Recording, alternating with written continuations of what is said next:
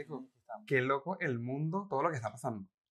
Sí. Todo lo que está pasando. Yo sé que, yo sé que uno tiene que empezar con cosas positivas y que todo es amor y todo, pero no, no, no, podemos hacernos los ciegos y, y, y, y, y ¿cómo decirte? Como hacer que no está pasando nada en el mundo cuando Ok. está la reverenda cagada.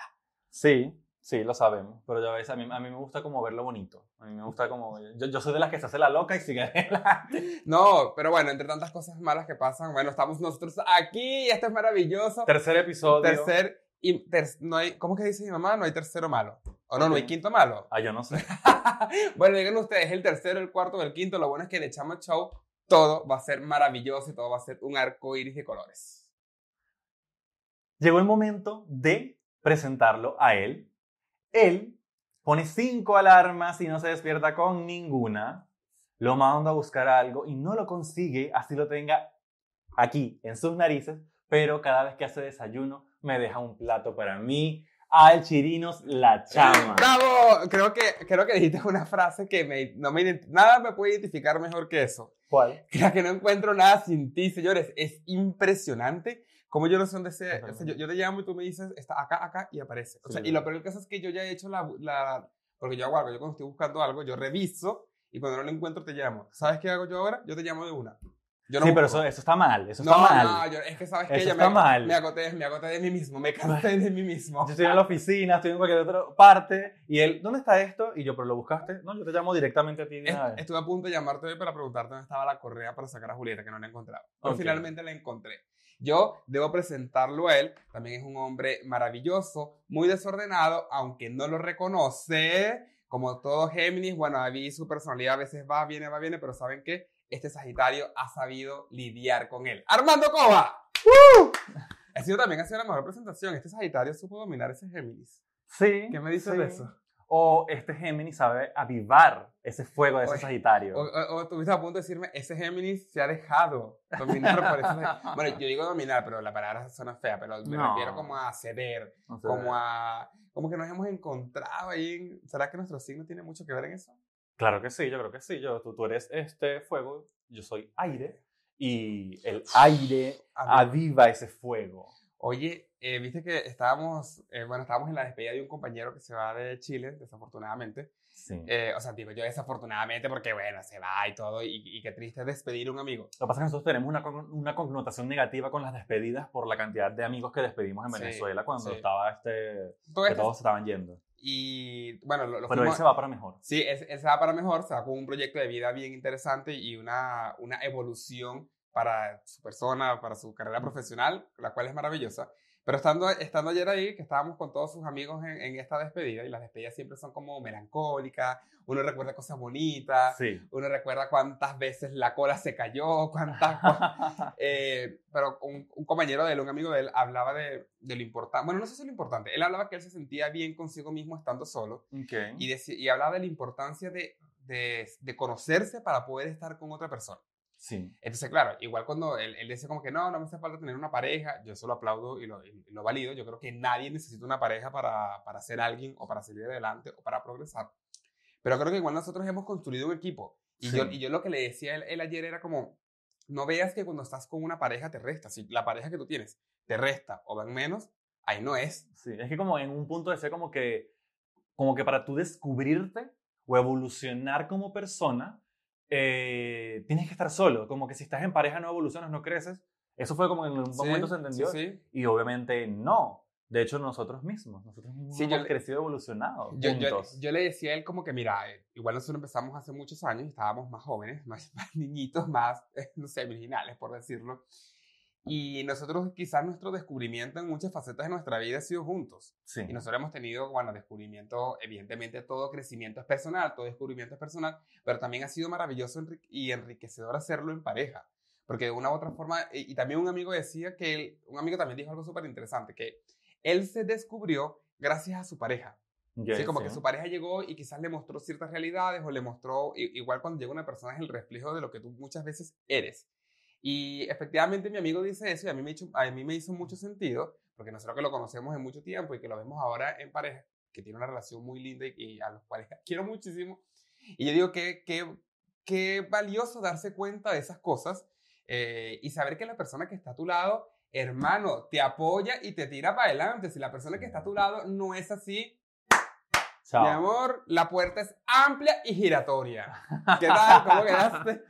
¿Cómo quedaste? No, yo creo que eh, es súper importante que la persona que esté a tu lado eh, te sume. Te, o sea, yo, yo pensaba, ¿cómo puedes estar con una persona, verdad? ¿Cómo, cómo despiertas al lado de una persona que, que como que con, con la que no te Ay, sientes no, bien, ¿no? no, Como que, no. o sea, yo siento que bien es cierto, todos los días uno toma la decisión de estar Sí. acá, ¿verdad? Yo todos los días digo, yo, Sí. yo todos los días vuelto y digo, "Mm, sí, bueno, Lo, lo decidí. o- de- otro día, va- va- vamos a ver qué pasa. Otro día más. Otro día más. No, no, mentira. Eh, y nosotros en, los- eh, por, eh, en nuestra historia, o lo que, o lo que hemos este, hecho hasta ahora, ha sido así. Hemos buscado la manera de eh, apoyarnos y de como que respetar los momentos, ¿verdad? Respetar Sí, los momentos, porque en algún momento te toca hoy, hoy por ti, mañana por mí. Sí, ¿Sí me entiendes? Sí, totalmente. Mire, y tú sabes que también pasa algo en las parejas. Eh, evidentemente nosotros somos dos, eh, somos una pareja, cabe, Ujú. cabe destacar, eh, pero también somos seres individuales. Tú tienes, tú tienes una vida, yo también tengo la mía, que compartimos, pero también tenemos, en esa vida tenemos momentos buenos y malos que son indivi- individuales, por lo menos en tu trabajo. Hay veces que en tu trabajo quizás en un momento te está yendo bastante bien y quizás yo no estoy en, un mejor, yo no estoy en el mejor momento y viceversa, pero también es parte de apoyarnos, ¿me Es explico? Es, pa- es apoyarnos. parte, es parte como de, de la dinámica familiar que se, que se haga ese entorno. Yo venía escuchando cuando veníamos para acá, venía escuchando a Gaby Espino con Viviana Givelli en una entrevista que hicieron y Gaby Espino está ahora soltera, Gaby Espino es una actriz venezolana, bueno, muy cotizada en Telemundo y en, en Miami A nivel a internacional. nivel internacional.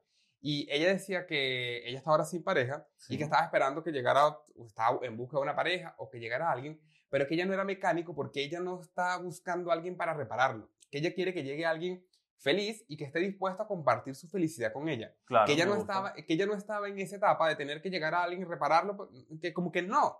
Y a mí, a mí me hizo mucho sentido. Y Viviana Givelli le preguntaba como que, ¿has sido mecánica alguna vez en tu vida? O sea, porque ha llegado alguien en tu vida Ok, al, que has claro. inte- al que has intentado reparar. Y yo esto lo, lo- como que lo llevé a todos los niveles de vida. Lo llevé a tus amigos, a tu familia, eh, con tu pareja, contigo mismo, porque muchas veces hemos sido mecánicos o somos mecánicos emocionales de otro, Ujú. cuando no siempre es la responsabilidad. Pero yo creo que en la pareja es, es importante que esa persona esté en, en un momento similar al tuyo o se estén autodescubriendo ambos, porque esto es bonito cuando los dos llegan como a un punto, como que, bueno, llegamos aquí y aquí seguimos para adelante y todo lo que viene es ganancia. Sí. A mí me pasó algo con, con, con, bueno, con respecto a eso y como con la pareja. A mí me pasó algo muy bonito eh, eh, ahora porque este señor, mi gente, estaba en Argentina. Le estuvo en Argentina todos estos días. eh, Por, tra- trabajo, por porque trabajo. hay que llevar el pan al hogar. A la casa, él estaba por trabajo. eh, y yo estaba así, pasaron los días, yo estaba solamente con Julieta, compartimos mucho, teníamos este, eh, hicimos, pensamos nuestros lazos padre e hija. Cosa que perdón. era importante tenía que suceder. Cosa que Obviamente era- me estaba preocupando. O sea, que era importante, ¿no? Yo la, ve, yo la, yo la veía y me dice, me caes bien. Mi, mi chiquita me cae bien. y la buena todavía así como que, dame comida. No, ya es muy- muy linda, muy rica. Este, y me pasó algo muy loco porque yo- fueron varios días, creo que no teníamos tanto tiempo. Eh, Sí, lo que teníamos tiempo que no pasábamos tantos días sin estar Sí. este, jun- Y pasa, juntos. pasa que nosotros dos por trabajo solemos viajar. eh, mis viajes suelen ser más cortitos. Más mis cortitos, son- suelen ser de 3, 4 días cuando mucho. Pero esta vez yo estuve de viaje, un periodo cortito, llegué y me volví a ir al día siguiente. Entonces yo me, por más días. mami, yo me sentía en una gira en Latinoamérica. Yo sentía que estaba de gira por Estabas de gira, Latinoamérica. estabas de gira. No, de hecho, pues, como siempre pasa eso. Yo soy el que me voy por más días y tú te quedas. Sí. Y ahorita me tocó al revés y fue así como que... Y cuando iba, ya cuando ibas a llegar, yo dije así como que... ¡Ay, llega Alberto! Y fue como así como que... Como fue como que el, el pecho se me, se me abrió, se me amplió y ¡ay! Me, me emocioné. Y fue muy lindo porque hace unos días estaba con una conversación con, con, una, con una persona, con, ya ni me acuerdo quién fue, pero esta persona me decía que cuando, unas personas, que cuando las personas o las parejas tienen tanto tiempo juntas, Sí. eh, que el amor se va, porque o sea, ya todos sabemos que la etapa de enamoramiento es un- es un momento determinado en la relación, Correcto. ya después eso pasa, eh, y que después se vuelve costumbre.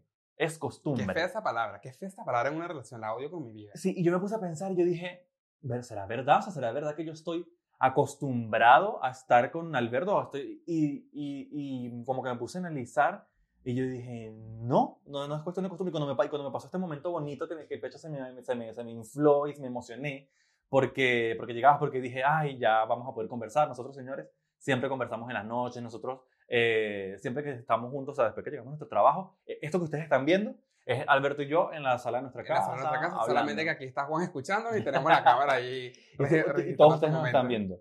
Eh, yo dije, no, o sea, qué lindo como que sentir eso después de tanto tiempo y yo creo que no es costumbre. Y vuelvo a decir, si usted siente que está acostumbrado a estar con una persona y usted se despierte como que, ay, que le haya está con esta, esta persona, señores, ahí no es. No, y no es eso, porque si, está, si de repente estás en una relación y quizás te sientes que estás acostumbrado, mami, no eres un árbol, y aún así el árbol crece y se mueve, y, y la naturaleza, ¿sabe? Con, con- converge para que, para que se desarrolle y todo. Hermano, usted no es un árbol, si usted ve que la cosa está como medio guay, como que no está funcionando, muévase usted, dé usted el primer paso. Mire, yo creo que lo más importante para estar en una relación es que los dos quieran. Si los dos Los quieren estar en una relación, mami, lo que viene es ganancia. O sea, igual van a ir descubriendo cosas, y si no funciona, esto es una de las cosas que yo cuando, mire, yo, yo fui a terapia, cuando nosotros estábamos empezando a conocernos, Ujú. yo me acuerdo que yo le decía a la terapeuta, como que a mí me parece porque uno habla del terapeuta y es psicólogo, pero como que decir la palabra Ok. terapeuta me suena como más, no sé, Más como- lindo, más nice. como más, como más drama, como, fui el terapeuta. Ok. Y yo le decía a la terapeuta como que yo estoy preocupado, no sé, teníamos dos meses, una cosa así. Y yo le decía como que estoy, Pero, preocu- ok. estoy preocupado porque, no es que estoy preocupado, pero como que me, me gustaría proyectarme, quisiera que fuese una relación más duradera, ¿no? Y, y la terapeuta me dice como que, oye, bájale dos, o sea, estás partiendo en una relación. Y ella me colocó el ejemplo de Mimi Lazo y Luis Fernández, que es una pareja de actores venezolanos. Ok.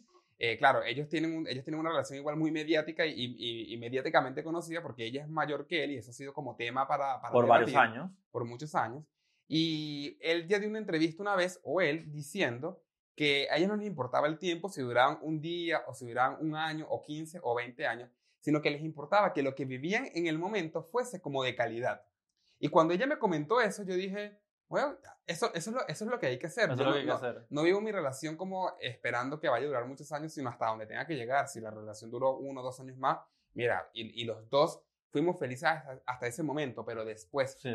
Dejamos de ser felices, eso tiene que acabarse por muy doloroso que sea. No, totalmente. Como O sea, si terminamos este podcast, ya no, ya no, pues. que, como que si saliendo del podcast nosotros decidimos separarnos de... No, yo- o- bueno, aquí, aquí le decimos en broma, igual las, las separaciones son bastante complejas, pero yo pienso que primero nadie tiene que estar obligado No, por otra no. persona. Y qué bonito, bueno, eh, cuando los dos quieren. Totalmente, ¿no? y qué lindo que nombraste ahorita a Mimi Lazo y a Luis Fernández, Sí. porque me, me pareció muy, este, clic, ya que yo a ellos, por lo general, eh, no sé por qué, eh, no sé si no es que los tomo como referencia, pero como, sí, los tomo un poco como referencia, por lo bonito como ellos ven la relación, el respetarse, el aceptar a cada uno como es y, y vivir el momento, como que no sé, yo como que siempre los he tenido así como en mi, en mi mente. Sí, como un referente. Como un referente, referente. un lindo referente. A mí me da risa porque a mí me parece que ellos dos, en el buen sentido de la palabra, los dos están locos.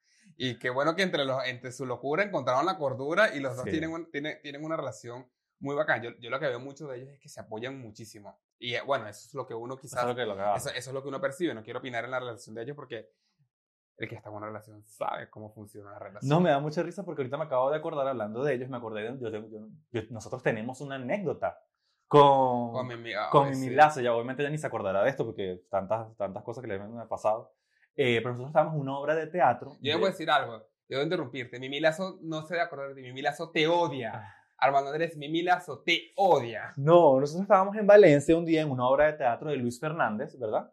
Y ella estaba allí viendo la obra. Creo que era la primera vez que Sí. yo iba a ver la obra Sí. y todo eso, y la obra era un poco igual este, fuerte porque creo que Era fue- high. ¿no se ya, no me, ya ni me acuerdo, pero yo sé que era un poco fuerte. Y yo me he parado, yo, me- yo me he parado a tomarme una foto con ella, ¿verdad? Yo me quería tomar una foto con mi lazo. Eh, y ella así como que, dame un momento que me estoy haciendo pipí o que voy al baño. Ella así. estaba, ella estaba en primera fila, así. El, el esposo salía desnudo en la obra. Para ella fue, me imagino que tuvo que haber sido igual, eh, eh, se habrá movido, no sé. X. Y este hombre llega y le dice, ella se iba parando al baño, iba a mear, supongo, y este hombre le dice como que una foto, y ella como que voy al baño. Y este hombre no, la agarró y decidió tomarse la foto con ella. rapidito. Y esta foto existe. Esa y foto existe, esa y foto está en mi, en mi Facebook. Antiguo. la mujer sale así como que, ¿en serio? ¿En serio? Mira, bueno, igual yo creo que, que como pareja, ahí, ahí vemos este ejemplo, ella lo estaba apoyando. Y yo creo que lo más importante en una relación es el apoyo. Yo sí, mira, a mí, a mí me pasa algo. Yo aquí como que nosotros hablamos de relaciones y todo. No vayan a pensar por nada del mundo que nosotros tenemos una relación perfecta. Totalmente lo contrario. De hecho, parte de este podcast es para mostrarles a ustedes Sí. cómo funciona una relación. Y lo que es perfecto, mi amor, no existe. No. Empezando por ahí y partiendo por ahí. Pero- Pero, perfecto Dios. Y, pero lo que sí les puedo decir es que nosotros hemos sido consecuentes en apoyarnos en todos los momentos. Y uno de los momentos más difíciles que nosotros tuvimos o que hemos tenido como relación es que primeramente nos conocimos en un entorno donde no estábamos, no sé si la palabra es seguro, pero quizás donde nuestra sexualidad todavía no estaba 100%, no sé si definida, aceptada. Aceptada. Donde no estábamos, y ahí empezamos un proceso de autodescubrimiento, ¿te Descubrimiento. acuerdas? No, totalmente. De hecho, eh, yo me, me acuerdo que a ti, a ti no te gusta esta frase, pero tengo que usarla, el salir del closet. Eso fue una época eh, muy eh, difícil para nosotros, y, bueno, y difícil e importante. Y nosotros supimos como respetar nuestros tiempos y apoyarnos. Yo recuerdo que, de hecho, eh, nosotros nos pusimos de acuerdo y dijimos, obviamente tenemos que decirles a nuestra familia, eh, hablar, ya los señores, nosotros teníamos ya como dos años juntos, nosotros éramos los mejores amigos que iban para arriba y para abajo los primos. que no se separaban en ningún momento y ya era como que, o sea, hombre, o sea, estos dos chicos que son guapos, que, o sea, que les va bien, eh, cómo nos tienen una novia, cómo no salen con alguien. Y de hecho nosotros le decíamos a nuestras amigas que salieran con nosotros o a veces les decíamos, eh, que vamos, estábamos con ella. vamos a decir que estamos con ustedes por si acaso, eh, para que no pensaran que siempre estábamos solos. Y porque era extraño, entonces nosotros dijimos, tenemos que decirle a nuestra familia. Pero nosotros igual tratamos de hacerlo de una manera progresiva, Sí, sí, ¿verdad? sí. Que eso es súper importante. Antes de decirlo, es importante que tengas tratar de conseguir una red de apoyo. Y yo recuerdo que yo principalmente hablé con mi hermana. Yo dije, o sea, yo no voy a decirle a todo el mundo al mismo tiempo, yo no voy a que esto sea una bomba, no, yo primero voy a decirle a mi hermana. Y yo recuerdo mucho que yo estaba con ella en la cocina de su casa, ella estaba lavando los, este, eh, la- los, los platos, y yo le dije, yo tengo que decirte algo. Y ella así como que, ajá. Y yo le digo, bueno, yo, yo soy gay. Y ella por un, por un segundo ya pensó que era broma. Y ella me dijo como que casi que, casi que, me está ahí. Y yo, cuando ve mi cara y ve que es en serio, eh, yo recuerdo, recuerdo muy que este, claras sus palabras y fue como, bueno hermano, eh, me lo va a hacer porque esto es importante. Me dijo, bueno hermano, eh, no eres el primero ni serás el último. Efectivamente. Y después de eso me dio- nos dimos, bueno, obviamente nos abrazamos, eh, lloramos.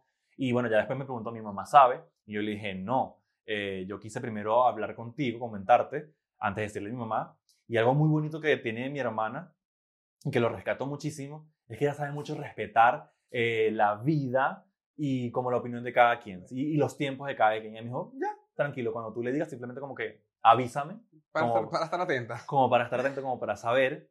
Y, y, y así fue. Tiempo después. Mira, yo creo, yo creo que, bueno, ahí, antes de contar lo de tu hermana, igual importante porque no hay una fórmula exacta de cómo salir del closet.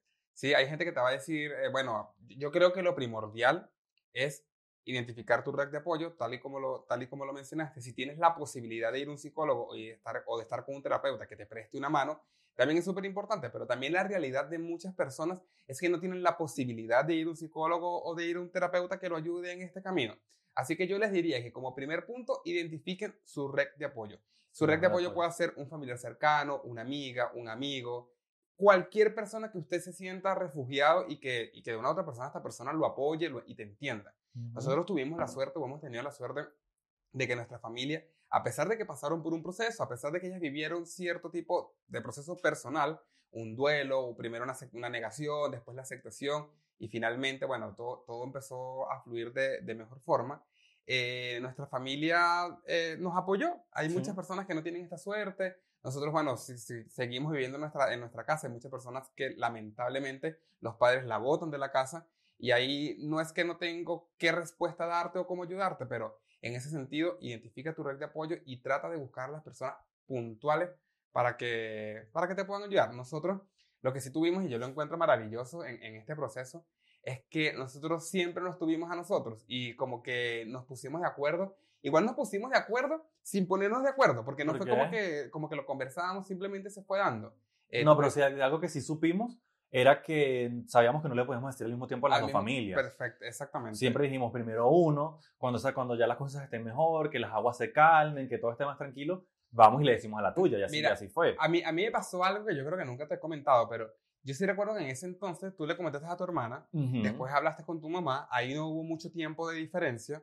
Ahí vamos a contar No, el, el- el momento cómo se lo contaste a tu mamá. Pero tú le dijiste a tu hermana también. Primero, Nosotros primero yo le dije a mi hermana, después Alberto le dijo a su, a su hermana, que luego se lo este, se Sí. encontrar a la gente como lo dijiste, y después yo le dije a mi mamá, Mira, igual, igual cuando, cuando uno está conociendo a una persona pasan tantas cositas que uno dice como que, oh, y eso te enamora más. Y nosotros, eh, sin darnos cuenta, teníamos muchas cositas en común, así como que, como que nos iban dando pinceladas.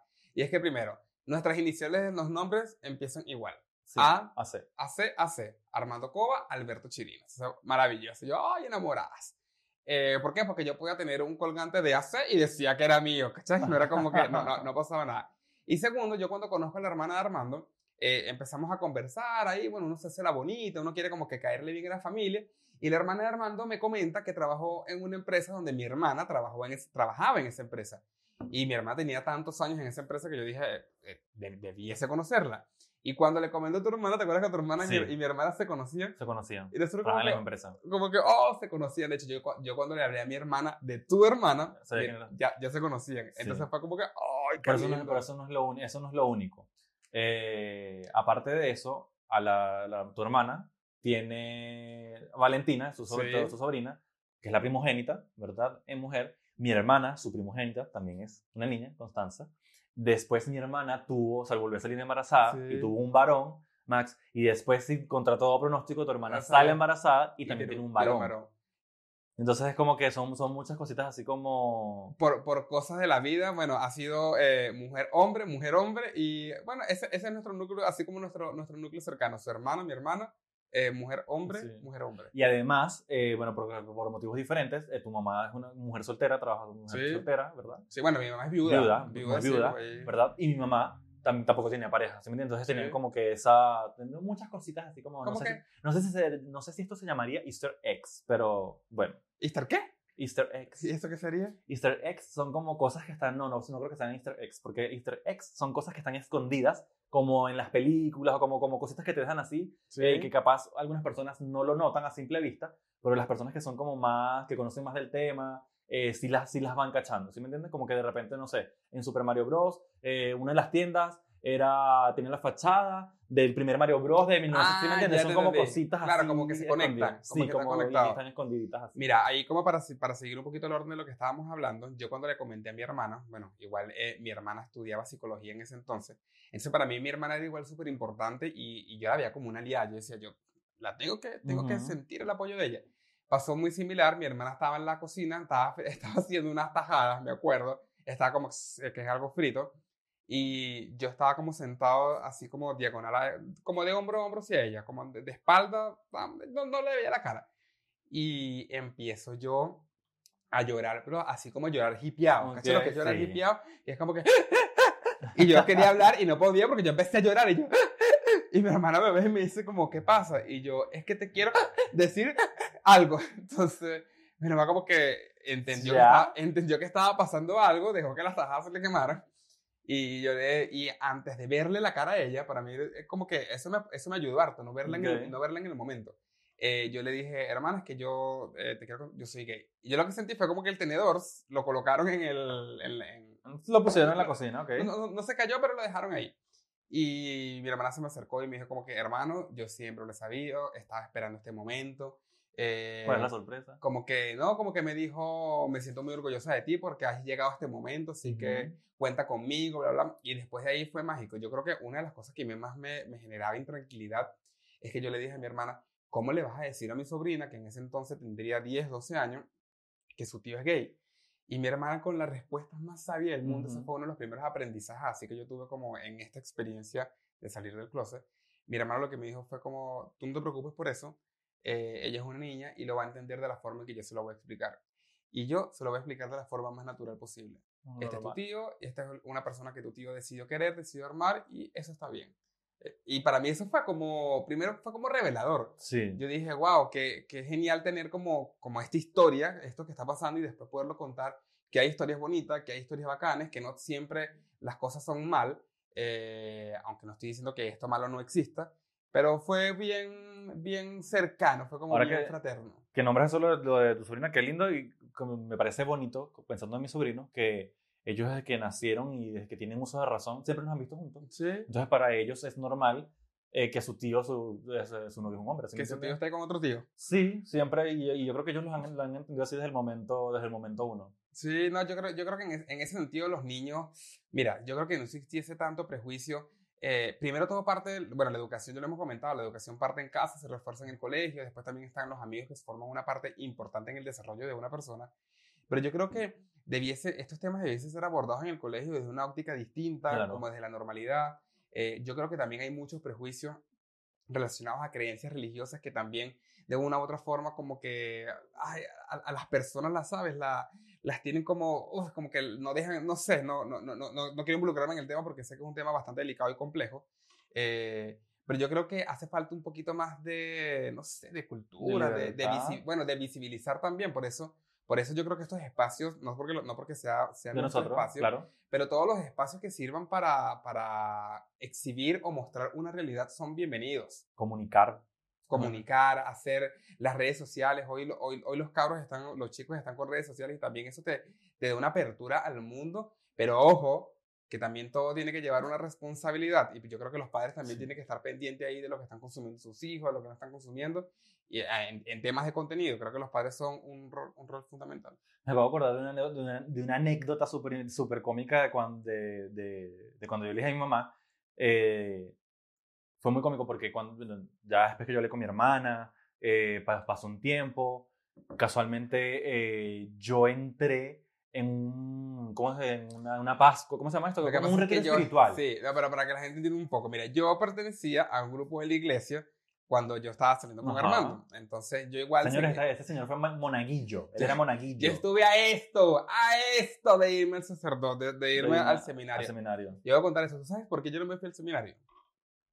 ¿Por mí? No, mira. Yo no, No, me ¿por fui, yo no me fui al seminario por lo siguiente. Yo, yo estuve muy involucrado en la religión y yo respetaba mucho eh, la religión en ese entonces, o sea, como, Ok. lo, como lo que vivía o lo que creía. Ya. Eh, por eso para mí, yo muchas veces, yo cuando estaba en- en- en- en este conflicto, yo, mi oración era, Dios, quita de mí la homosexualidad, o sea, como que una otra forma, sáname. Ese era mi, ese era mi, fuerte. esa, sí. esa era mi tortura durante tres o cuatro años que yo estuve en la religión, que quizás la gente no veía eso. Pero yo estuve tres o cuatro años martirizándome todos los días porque yo Sí. era gay. Entonces, a mí siempre, bueno, eh, evidentemente estuve en, eh, en la escuela de monaguillos, me hice monaguillo. Y de, y de verdad que de ser monaguillo a ser sacerdote es, es como el primer paso, no sé si el primer paso, pero es un acercamiento muy de cerca, para que la Ok, redundancia. ok. Entonces yo entro acá y me voy al, empiezo a hacer como, como investigar un poco y todo, y yo hablo con dos sacerdotes ok. para que tú veas también la cara de la moneda dos veces. Hablo con un sacerdote que cuando le cuento, le digo, mira, yo me quisiera ir al seminario, yo quisiera como ver si esto realmente es para mí, pero no, porque a mí me pasa esto.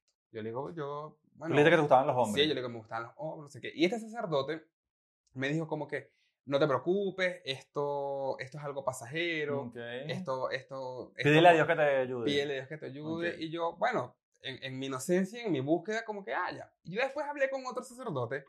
Y este otro sacerdote me dijo, eh, yo no soy quien para decirte qué hacer o qué no hacer. Ok. Pero yo te digo que si tú tienes esto eh, y te vas a meter en un lugar donde abundan los hombres, no sé si estás, no sé si vas a estar en el, En el mejor lugar correcto. y claro. cuando él me dijo eso, a mí me hizo mucho sentido. Y yo dije, y, y te estoy hablando de, de- de dos visiones totalmente distintas, con cuál te quedas o cuál, Mm. o, o cuál. Imagínate una persona con 16 años, con todo ese conflicto mental. Y yo, por los hombres, no me fui al seminario. Ok. ¿Qué tal? No me fui al seminario porque yo dije, no, o sea, no, no es para mí. Yo decía, no quiero que, no quiero que más adelante eh, manchar el nombre de una institución que ya está bien manchado. eh, vaya a ser porque yo la Gracias por cagué, formar parte de eso. No quería formar. Y llegó el momento de publicidad. Siempre quise decir esto. no, en serio. Quiero hablarles de Webfoto, quien hace posible que nosotros estemos acá grabando este podcast para ustedes con esta calidad, señores. Cuando ustedes necesiten crear contenido para sus redes sociales, para su negocio, Webfoto es la solución. Y miren que ahorita se viene Halloween y pueden crear el contenido ideal para sus redes sociales con él. Y por supuesto tenemos que saludar a quien hace posible que nosotros este día estemos así bellos y hermosos, mi amor, con esa camisa maravillosa, ese azul. Resalta todo y cada uno de sus atributos y me refiero a Samu. Su Instagram es samu.cl y su página web es www.samu.cl. Aquí puedes encontrar todo para toda ocasión porque somos versátil, deportivo y funcional. Entonces, como este niño tenía tanto acercamiento con, con, con la iglesia, y todo, aún, eh, me dijo, bueno, haz, este retiro. Aún. O sea, en ese momento. Ah, yo sí, yo que o sea, aún en ese momento, porque igual tenías amigos de la iglesia, todo eso. Yo te iba a decir, ¿tú sabes cuánto tiempo me tocó a mí sanar No, todo no, eso? no. Porque tú dices que no, no, no, eh, ya te entendí. En ese momento me dice, haz este retiro, haz este retiro. Yo como, la verdad, como que no creía mucho, pero yo, bueno, vamos, vamos a hacerlo. Y si bien es cierto que no me gustó eh, la, la experiencia y todo eso, igual me ayudó como para, bueno, igual me movió, igual... ¿eh? Y bueno, señores, yo cuando me deprimo, cuando, cuando me pasa algo, yo a mí se me quita el hambre. Eh, fijo, toda la vida me pasa cuando yo estoy nervioso, cuando me deprimo, se me quita el hambre. Y mi madre, todos los todos siempre, eh, toda mi vida, siempre que yo me levanto, mi mamá estaba ahí con una arepa sobre la mesa para alimentarme.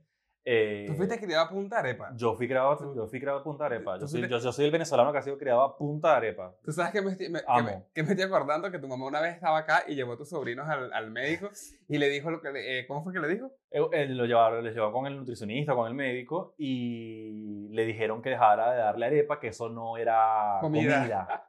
Que eso no era comida, que eso no era nutritivo, que tenía que darle pan, que no sé qué, qué tal.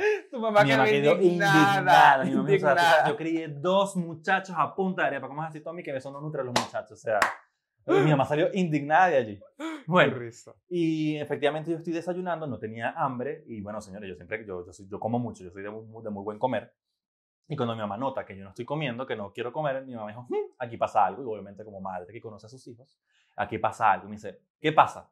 Y mi mamá como que ya, como que algo le olía, que era por ahí, porque primero, eh, las madres, señores, siempre saben, desde que los niños, así no lo quieran ver o no quieran eh, internalizar, las madres siempre saben, son sus hijos. Y además, ya yo le he dicho a mi mamá en, algún, en un momento que también como que tuviste, un, un- también como que me deprimí y todo eso, Sí, sí. yo le dije a mi mamá que cuando yo veía un hombre eh, muy musculoso, con pelos en el pecho, a mí me gustaba. Pero eso se lo dijiste desde chico. Eso sí, eso fue como Sí. antes, eso fue como a los 14, 15, no me acuerdo ya. Y entonces, pero mi mamá me dijo, pero mi mamá me dijo así como que, ¿pero a ti te gustan los hombres? Y a mí como me dio eh, nervio o miedo en ese momento decir sí, Claro. a mí me gustan los hombres, y que igual uno está como en esa incertidumbre. Yo también le pedí a Dios que dejara de ser gay, que un día me y dejara de ser gay. Eh, yo le dije no, solamente los que son musculosos pelo en el pecho.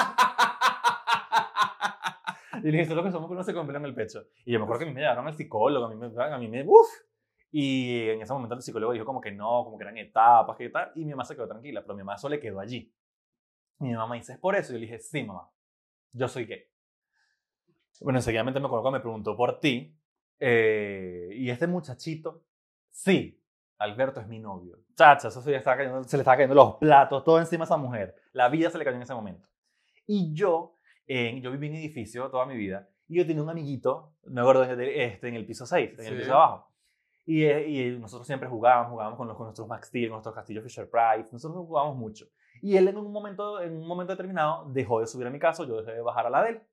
Y mi mamá como que eso le pareció raro, pero yo como que me- nunca me preguntó. Y en ese momento, mi mamá como que le hizo clic y mi mamá me dijo así como que, ¿y, ¿y qué pasó con este muchachito? Como que tú, como que algo pasó allí, tú le hiciste algo y yo, como que le hice algo. Y yo le digo, no, o sea, no, no, no, realmente nunca hice algo, nada que como que a él lo alejara. O bueno, sí, ya esta historia, esta historia. Resulta ser que un día, eh, nosotros siempre bajábamos y ni, ni avisábamos. Y un día yo estaba viendo, me acuerdo que estaba viendo un video de Britney Spears en MTV. Acá acababa de salir el video de I Love Rock and Roll, todos, o sea, todos lo conocen. Y, o sea, Britney Spears es mi artista favorita, en ese momento era mi artista favorita. Ahorita se la sigo amando y siempre la amaré, así salga bailando, así salga bailando con cuchillo, con con, lo que ella quiera bailar, Viste que la loca salió con cuchillo y ahora salió con, con el dedo con vendado. un dedo Ay, vendado. Dios mío, no, no, no. Qué manera de darnos material y Ella me, contenido. la pone, ella me la pone difícil, pero no, No, importa, yo, yo igual siempre la voy a amar. Qué manera de darnos contenido. Sí, eh, ella le gusta. Y bueno, en ese momento salgo yo de ver a Britney en esa moto, en esa moto dándolo todo, I love rock and roll, y tocan el timbre de la casa, salgo, y es este mi amiguito con su hermana, que tiene una hermana que tiene una hermana Sí. que es como contemporánea conmigo. Él, él, él- él es menor que yo y su hermana era contemporánea conmigo. Y ellos llegan, y cuando ellos llegan, ellos se sientan, y yo estaba con la euforia, la emoción de que yo acababa de ver a, a- a Britney haciendo eso, y yo le digo, ay, es que acabo de ver un video de Britney, y les digo, yo, voy a- yo les voy a decir cómo, cómo es el video. Y yo me subo en el sofá de mi casa y comienzo, señor, ustedes saben cómo hace Britney en la moto que se bate y se da. Y yo hago todo eso y yo batía pelo, yo movía cadera, todo, todo, todo.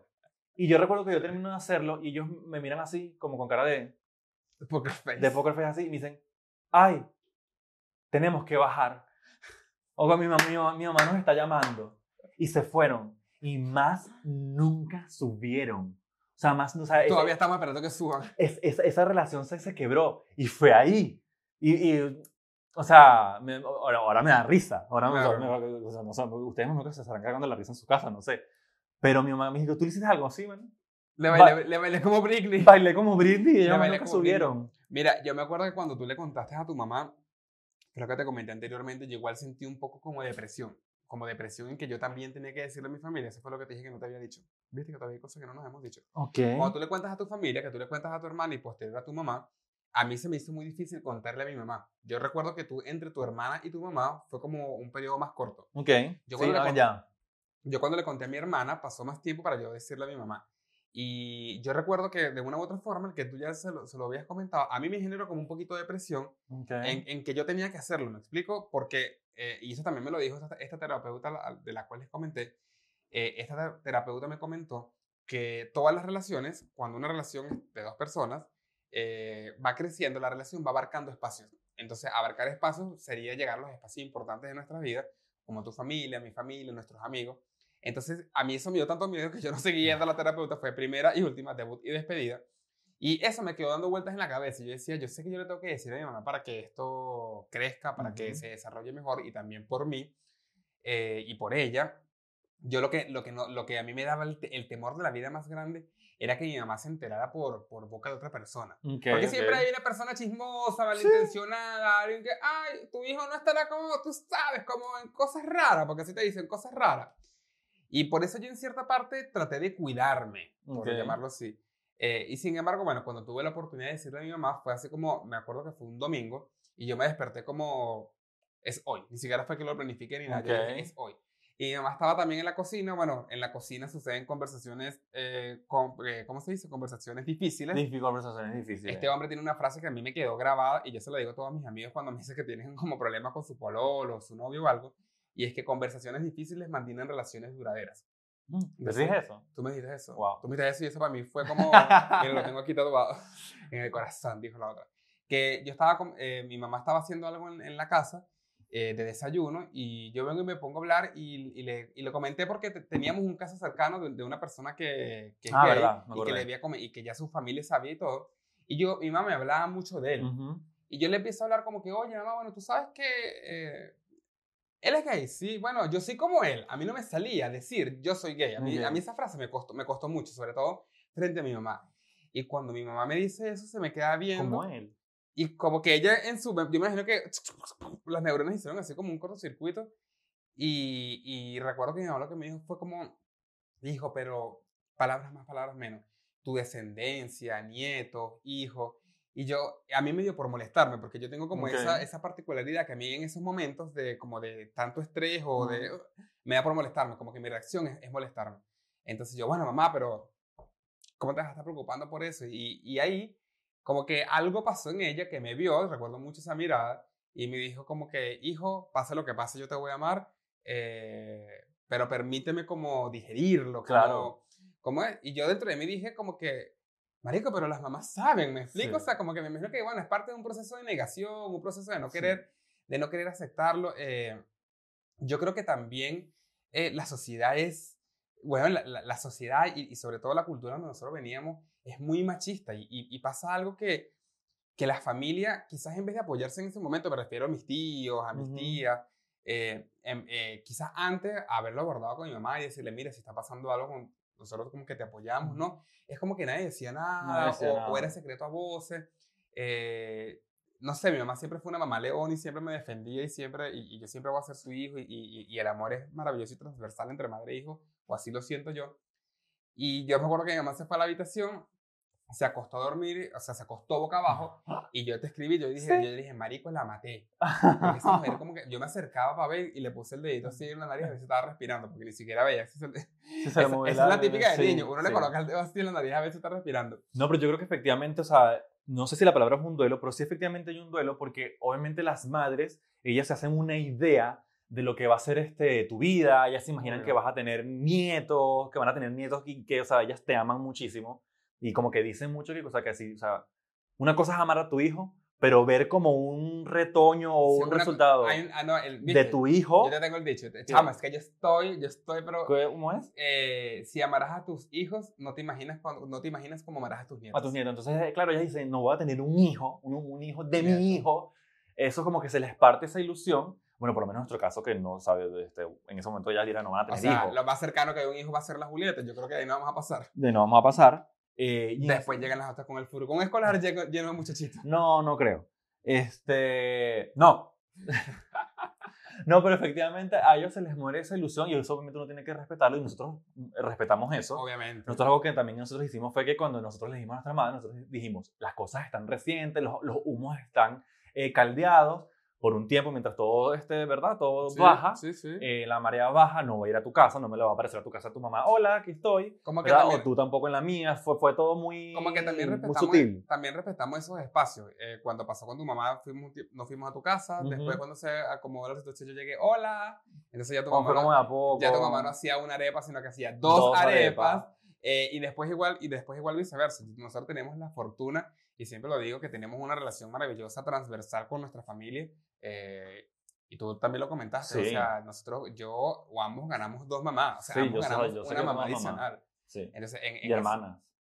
en ese Sobrinos. sentido, en, e- en ese sentido, yo me acuerdo, mi, mi familia vive en España y hace poco, bueno, hace poco ya un par de años, cuando fuimos a visitarla, el- yo no sé si estaban más felices por verte a ti o por verme a mí. O sea, No. de hecho, mi sobrina decía como que, que se vaya Tico, a mí me dicen Tico, eh, en mi familia, así como en el núcleo familiar así bien cercano, y mis amigos de mi infancia me dicen Tico por Albertico, porque mi papá también se llamaba Alberto, pero eso es harina de otro costal. Y mi, mi sobrina decía que se vaya Tico y se queda Armando. Sí. No, yo me acuerdo que yo, yo creo que fue así. Tu mamá hizo un pasticho, hizo una lasaña, porque a mí me encanta la La lasaña. lasaña. Ella, la ilusa. Porque a mí me encanta la lasaña. Mira, igual todo esto siempre, siempre es importante y, y brevemente antes de irnos, porque nos queda muy poquito tiempo. oh, se acabó. queda poco, queda poco. Ok. Y es que, imagínate si nosotros, la, si nosotros la tuvimos difícil, a mí me gusta igual todo este tema de la evolución y todo, porque los niños más adelante no, van a, no va a ser necesario salir del closet, va a ser algo normal. Yo siento que eso ya se está viendo. Yo siento que ya lo- lo- lo- lo- la- las nuevas generaciones que vienen no están diciendo, eh, mamá, yo soy homosexual o mamá, yo soy esto. Eh, simplemente son, Son. y ya. Sí, y esa es la idea. Esa es la idea. Porque, o sea, qué, qué- qué fuerte tener que estarle dando explicaciones a la gente de qué te gusta o qué no te gusta o por qué, o por qué eres así. Eh, uno El- de- los, el- los héteros no tienen por qué explicarle a las personas, mira, yo soy hétero, ¿por qué nosotros sí tenemos que hacerlo? Entonces, de verdad, yo sueño con el día, con el momento de que eso ya no tenga que ser así. Mire, todo esto se remonta en el año 1969, cuando empezaron ¿Qué? los disturbios en Nueva York Sí, con el, ok. que, que en- en los disturbios, bueno, por cole- el colectivo LGBT, eh, mira, tengo el nombre, siempre se me olvida, pero una de las principales activistas fue Marsha Johnson, que fue activista afroamericana transgénero. Eh, esta fue una de las que llevó la, la- la batuta en, en- en los disturbios de Nueva York. Y también hay otra... Stonewall, creo que se llama. Stonewall. Y también está... Uy, se me olvidó, pero ah, también había una, alguien que sé como de drag, o de- o Ok. que, que también tuvo un, un papel bien importante. Eh, y yo creo que para entender la historia, para entender el presente, hay que entender un poquito, hay que entender un poquito del pasado. Eh, y mira, finalmente ellos lo tuvieron mucho más difícil en el mucho más difícil que 69. nosotros. Yo no me quiero imaginar. Eh, bueno, lo sabemos por la historia, por las películas, por las cosas que uno ve. Nosotros de una u otra forma no la tuvimos tan, efectivamente no se parecen nada a, a- a- esa O sea, época. Para nosotros fue muy difícil, o sea, nosotros tenemos historias de, de closet, de bullying súper Sí, fuertes, Sí, eh, pero aún así no se compara con lo difícil que lo tuvieron ellos en ese momento. sí, y aplaudo, y aplaudo igual que las nuevas generaciones las van a tener más fáciles. Más y- fácil. Y, eso, aunque usted no lo crea, eh, eso va a ser un adulto mucho más eh, li- libre, un adulto, un adulto más feliz, un adulto, ¿sabes? Con, sin tantos miedos, porque nosotros igual tenemos muchos miedos Tenemos o, o muchas cosas reprimidas desde, desde la infancia. Por eso, mi amor, los más afortunados ahora son los psicólogos. Cha, cha, cha, cha. haciendo terapia, haciendo terapia, pero mi amor, ¿Qué? tenemos que irnos. Tenemos que despedirnos. Tenemos que irnos sin antes, sin antes decirle a ustedes. Si usted le gusta The Llama Show, esperemos que le guste, si llegó aquí es porque le gusta, usted comparta este contenido. La mejor forma de ayudar a un creador de De contenido es apoyar, de ayudar, viendo su contenido, sí, interactuando con su contenido, dejando un comentario, un like. repartiendo este video, mi amor. Mira, envíeselo a una amiga. Eh, yo me acuerdo, voy a decir algo súper loco. Yo me acuerdo que en Venezuela el chavismo ganó muchas elecciones, aquí ya lo decido lo rápido, porque ellos tenían una técnica que era la, la lista del más 10. Entonces tú, Armando Coba, tenías que llegar con una lista con 10 personas para que votaran por ese partido político. Ok. Nosotros no le vamos a pedir un más 10, sino un más 1. Compártele este contenido a alguien que tú creas que le va a gustar. Así, mira, así, aquí le das a la flechita que te sale ahí abajo, compartir y listo. De Sama Show para todo el mundo. Todo ¿Qué te mundo. parece? Y también nos pueden seguir en nuestras redes sociales, Armando-C14. Al guion bajo chirinos, eh, por ahí también nos escriben, nos dicen cosas bonitas, nos dicen cosas bacanes. Eh, si quieren jotear al hombre, joteenme al hombre, que yo no soy nada celoso. Eh, siempre con respeto, no. por favor. Donde come uno, comen dos. Y tres. No, mentira. No, no, es, no, mentira. Eh, pero sí, síganos allí para que también vean que hacemos cosas, para que vean a la Julieta. La Julieta es Lo eh, más rico del mundo. y la protagonista de nuestras historias. Nuestras historias. Y nada, nos vemos en un próximo episodio. Los esperamos acá en un próximo episodio de esto que se llama The, The Chamas Chamas Show. Ay, no, así no salió, así no era. Creo que sí, The Sí. Chamas Show, el podcast de las chamas. Por si quieres Ah, lo podemos volver a Ah, hacer. Hasta vez. Será hasta una próxima oportunidad de The Chamas Show, el podcast de las chamas. Chao.